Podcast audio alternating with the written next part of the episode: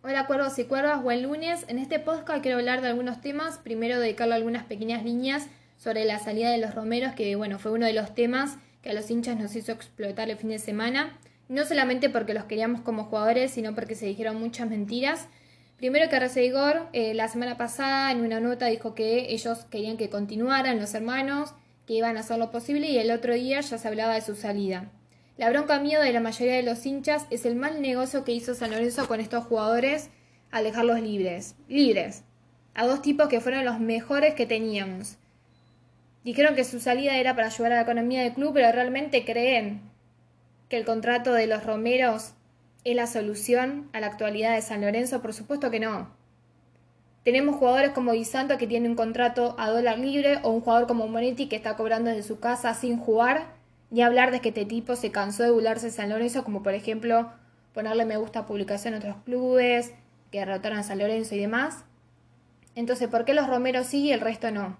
Te dicen que no ganaron nada en el club. ¿Y qué pretenden que ganen con este presente? Dos jugadores solo no ganan ningún torneo, ninguna copa. Y lo único que hicieron fue demostrar dentro de la cancha que son diferentes a lo que tenemos. Ni hablar que respetaron a la camiseta de que llegaron al club y no cualquiera lo hizo y cualquiera lo hace. Porque acá nadie se enamora de los jugadores, ni tampoco estoy idolatrando a ellos dos, sino simplemente estoy marcando la diferencia que hicieron con el resto. Porque algunos ponen en debate que si está bien que los romeros no sean con la deuda. Si yo lo pienso como futbolista o como trabajadora, y sí, yo no te voy a ceder a nada. Mucho más si me jodiste de que llegué al club. Porque hasta los dirigentes se encargaron de señalarlos como que no querían continuar. Y acá el problema o la culpa es la dirigencia que hizo un contrato que no podían aguantar. Ya se sabía que San Lorenzo tiene un problema económico que viene arrastrando de hace muchos años. Y vuelvo con lo mismo todo así. Hicieron varios contratos que fueron una locura. Yo prefiero tener un contrato de los Romeros y no pagarle a otro jugador con un contrato absurdo y que no haga nada en la cancha o que la primera que la toque la tire a la calle.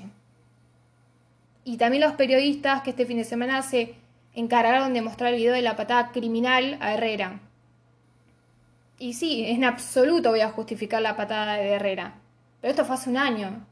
Nosotros ya sabíamos lo que había pasado. Ya sabíamos que lo había quebrado, que lo había lesionado. Pero lo matan por esa acción. Hace un año fue. Y muestran el video un día después de que ellos se van.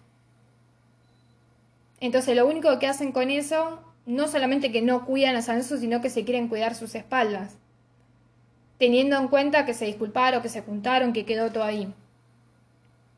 Y aparte de eso, también quiero hablar de las palabras del padre Herrera ayer en Instagram, que en una historia, bueno, insultó a los Romero. Yo lo entiendo. O sea, como padre, obviamente que yo defendería a mi hijo. Porque en el comunicado que hizo en Instagram, o las palabras que dijo, en ningún momento se refirió al club ni, ni nos dijo nada de nosotros, sino simplemente que fueron contra el jugador. Pero tampoco es necesario estar agitando con este tema. Porque cuando hablamos de San Lorenzo es que se necesita restaurar en todo sentido. Entonces los periodistas tienen que informar, pero todo, lo bueno y lo malo. Como dije yo en el tweet, no tienen que solamente disparar contra un jugador. También tienen que hablar del hundimiento económico, futbolista, institucional, Acá nadie se alegra que San Lorenzo le va mal, porque si no, no sos hincha. Acá lo que debatimos es que el periodismo es flojo. Y un dirigente ausente, jugadores que no entienden a qué carajo están jugando. Entonces también quería hacer mención a lo que es la marcha hoy de las 16 horas en Ciudad Deportiva antes del partido. Es un horario complicado para todos, yo me incluyo, porque no voy a poder asistir, pero tienen que hacerla. No importa cuántos sean, no importa la cantidad que haya. Tienen que hacer una iniciativa y es un gran comienzo.